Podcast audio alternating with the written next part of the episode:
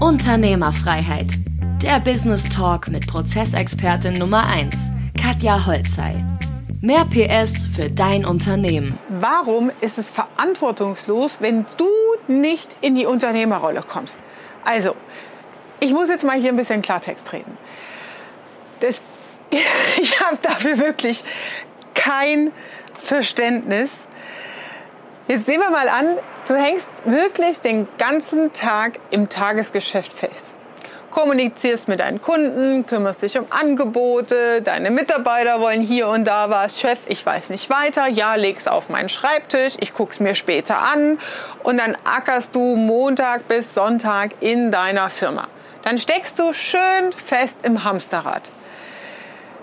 Es ist so wichtig für dich, in die Unternehmerrolle zu kommen, denn kein Mitarbeiter wird dir die Entscheidung abnehmen, dass ein anderer Mitarbeiter gerade sich als fauler Apfel entwickelt. Das bedeutet, ein Mitarbeiter performt nicht, arbeitet nicht mit, andere bügeln es aus. Und die Mitarbeiter wissen das in der Regel. Nur du kriegst es nicht mit, weil du selbst im eigenen Sumpf mit feststeckst.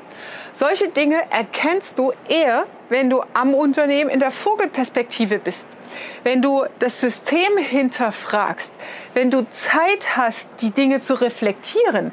Momente mal, der Mitarbeiter, der nervt mich jetzt schon fünfmal die Woche mit dem gleichen Thema und das jede Woche, da scheint doch irgendwas nicht zu funktionieren. Solange du selbst im Hamsterrad rumrennst, ändert sich nichts und es ist deine Verantwortung als Unternehmer unternehmerische Entscheidungen zu treffen. Niemand wird es dir abnehmen. Niemand wird Mitarbeiter einstellen, Mitarbeiter kündigen, eine neue Software einführen. Keiner von deinen Angestellten kümmert sich um die Inflation. Wir haben über sieben Prozent. Jetzt denk doch mal nach. Du behältst die gleichen Preise bei, du behältst die Löhne bei, deine Materialkosten steigen. Es dauert nicht lange, bis die Mitarbeiter um die Ecke kommen, sagen, das Brot, das Essen in den Lebensmittelläden ist teurer geworden, Chef, ich brauche eine Gehaltserhöhung. Das schmälert doch alles deinen Ertrag. Wer ist denn dafür verantwortlich, dein Unternehmen auf Profitabilität zu bringen, wenn nicht du? Du musst in die Unternehmerrolle kommen, um in diesen Zeiten überhaupt überleben zu können. Also, das geht also ich habe echt nur Unverständnis dafür, wenn man da nicht aufwacht. Schau mal. Also man muss sich das einfach mal logisch herleiten, vielleicht auch anhand von Zahlen. Nimm mal ein Auftragsvolumen von 5000 Euro. Brutto stellst du die Rechnung. 19 Prozent sind schon weg Mehrwertsteuer dann rechnest du nochmal 30 Prozent, wenn du die richtige Firmierung hast. Ja, also wenn du noch Einzelunternehmer bist, erlebe ich ganz oft bei Ärzten, Rechtsanwälten, Architekten, die bewegen Tausende von Euros und sind Einzelunternehmer. Du zahlst 40 Prozent Steuer darauf. Warum? Also in der richtigen Firmierung, beispielsweise GmbH, Holding, ist es nochmal anders, zahlst du 30 Prozent. Das heißt, von den 5000 bleiben eigentlich nur zweieinhalbtausend übrig.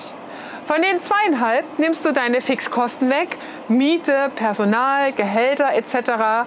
Und dann hast du noch variable Kosten wie Materialeinkauf. Und irgendwo steckt ja da auch noch dein Geschäftsführergehalt drin. Das heißt, wenn du in der Marge zwischen 5 und 20 Prozent rumkrebst, also ab 20 Prozent ist es okay, aber alles, was da drunter ist, dann hast du doch keine Rücklagen. Das heißt, wenn nichts übrig bleibt aus dem, was du tust, was dein Tagesgeschäft ist, was die Rechnung, die du deinem Kunden schreibst, deinem Patienten, deinen Dienstleistern, von was willst du leben in den nächsten Jahren? Die Investitionen als Unternehmer, die fangen ja gerade erst an. Also spätestens jetzt durch Corona und diesen Lockdown hat man ja verstanden, endlich, was heißt denn Digitalisierung? Hm, ich muss eine Software einführen, ich muss automatisieren. Das kostet doch alles Geld. Natürlich gibt es Software as a, as a Service, ganz viele Tools, wo du mit 50 bis 150 Euro im Monat gut wegkommst. Aber du musst das Ganze doch erst integrieren. Du musst ja deine Prozesse definieren, das alles etablieren, die Schnittstellen herleiten. Ja? Du brauchst ja das Wissen, spätestens das Wissen musst du dir einkaufen. Wie macht es denn Sinn, das alles miteinander zu verknüpfen, dass es einfacher und von alleine läuft? Das heißt, wir brauchen zwangsläufig maximale Erträge und Gewinne, um Rücklagen bilden zu können, um Reinvestitionen treffen zu können, um zum Beispiel auch mal einen richtig geilen Performance-Mitarbeiter, der dich 65.000, 85.000 Euro kostet, vorzufinanzieren. Um eine Entscheidung zu treffen zu sagen, jo, den stelle ich jetzt ein und dann gucke ich in drei Monaten oder sechs Wochen, wenn der eingearbeitet ist, das funktioniert richtig gut. Ich kann dem richtig geile Projekte an die Hand geben. Das musst du dir doch leisten können. Keiner deiner Mitarbeiter wird diese Verantwortung übernehmen. Du bist der Unternehmer in dem Laden.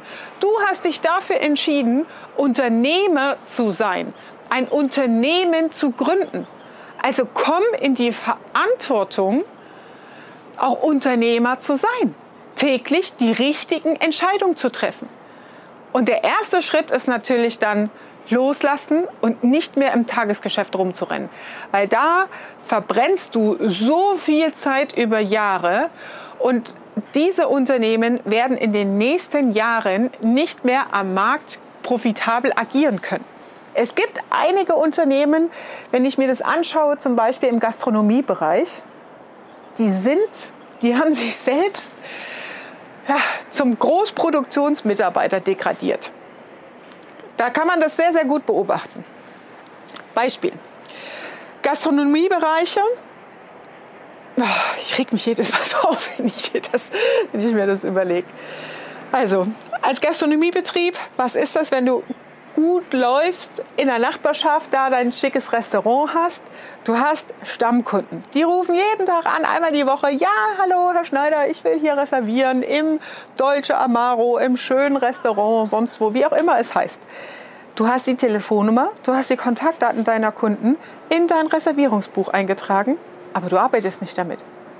Du hast auch keine Vereinbarung mal auf dem Kassenzettel drauf oder mit dem Kunden getroffen. Ja, Sie sind ja Stammkunde bei uns dürfen wir denn ihre Daten speichern, dürfen wir was mit ihnen machen, bla bla bla. Das heißt, die ganzen Daten sind über Jahre den Bach runter. Jetzt kommt der Lockdown und sagt, hm, Türen zu, jetzt hast du nur noch die Chance, oh, ich stelle jetzt drei Fahrer ein und mache einen Lieferdienst und du kochst weiter. Und das Blödste, was du eigentlich machen kannst, ist, nee, ich mache das alles nicht, weil das ist zu teuer. Ich gehe für einen klitzekleinen Beitrag zu Lieferando oder so einer Plattform dock mich da an, die schicken mir die Bestellungen. Ich muss mich um nichts kümmern. Ich koche einfach den ganzen Tag. Dann bist du nicht mehr Unternehmer. Und diese ganze, dieser ganze krasse Wandel, der uns bevorsteht, geht immer mehr in genau solche Geschäftsmodelle. Das heißt, wenn du Restaurantbetreiber dieser Art bist und bei Lieferando eine hohe Quote hast, dann bist du der Letzte in der Prozesskette. Du bist das Arbeitstier, das rund um die Uhr in der Küche steht, um zu kochen. Lieferando, die Plattformen, die nehmen die Marge mit und du lieferst am Ende nur aus oder lässt das Essen entsprechend abholen. Du degradierst dich vom Unternehmer, was du eigentlich mal gedacht hast, sein zu wollen als Gastronom, zum Produktionsbandmitarbeiter von einer Plattform, die am Ende die Preise, die Marge diktiert. Du bist vergleichbar mit dem Wettbewerb, totale Transparenz mit anderen, die da auf der Plattform sind. Du hängst an der Kette. Und das wird in vielen, vielen anderen Bereichen und Branchen noch weiter auf uns zukommen. Und wenn du nicht in die Pötte kommst, dich rauszuholen aus dem Tagesgeschäft, um in die Unternehmerrolle zu kommen, kannst du es vergessen. Weil wenn du da drin bist, kannst du nur noch zu und neu aufmachen, gucken, wie du rauskommst, wie du das Ganze endabwickelst. Wenn es gut läuft, findest du einen, der es kauft, machst einen Exit. Ne? Aber das ist eigentlich nicht das Leben, wovon du mit deinem eigenen kleinen Restaurant geträumt hast, als du es gegründet hast. Ne? Ja, also Unternehmer zu sein, ist in allererster Linie deine Verantwortung. Wenn du jetzt sagst, Katja, ich habe keinen Plan, wo ich anfangen soll, du hast zwar recht, aber das klingt sehr kompliziert, dann hol dir mein Buch Unternehmerfreiheit und schau dir die einzelnen Stufen an, wie du in die Unternehmerfreiheit kommst.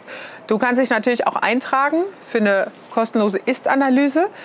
Wir machen im Moment bei Kundenanfragen erstmal eine Ist-Analyse, welches Potenzial besteht überhaupt, weil es gibt Branchen, so wie das Beispiel, was ich eben nannte, da brauchst du gar nicht erst anfangen. Ja? Ähm, also trag dich gern ein für eine kostenlose Ist-Analyse oder bestell dir das Buch, um deinen ersten Schritt zu gehen in die Unternehmerfreiheit. Das war Unternehmerfreiheit. Der Business Talk mit Prozessexpertin Nummer 1, Katja Holzhey. Du willst keine Folge mehr verpassen, um dein Unternehmen mit PS auf die Straße zu bringen? Dann abonniere jetzt den Podcast und folge Katja auf Instagram.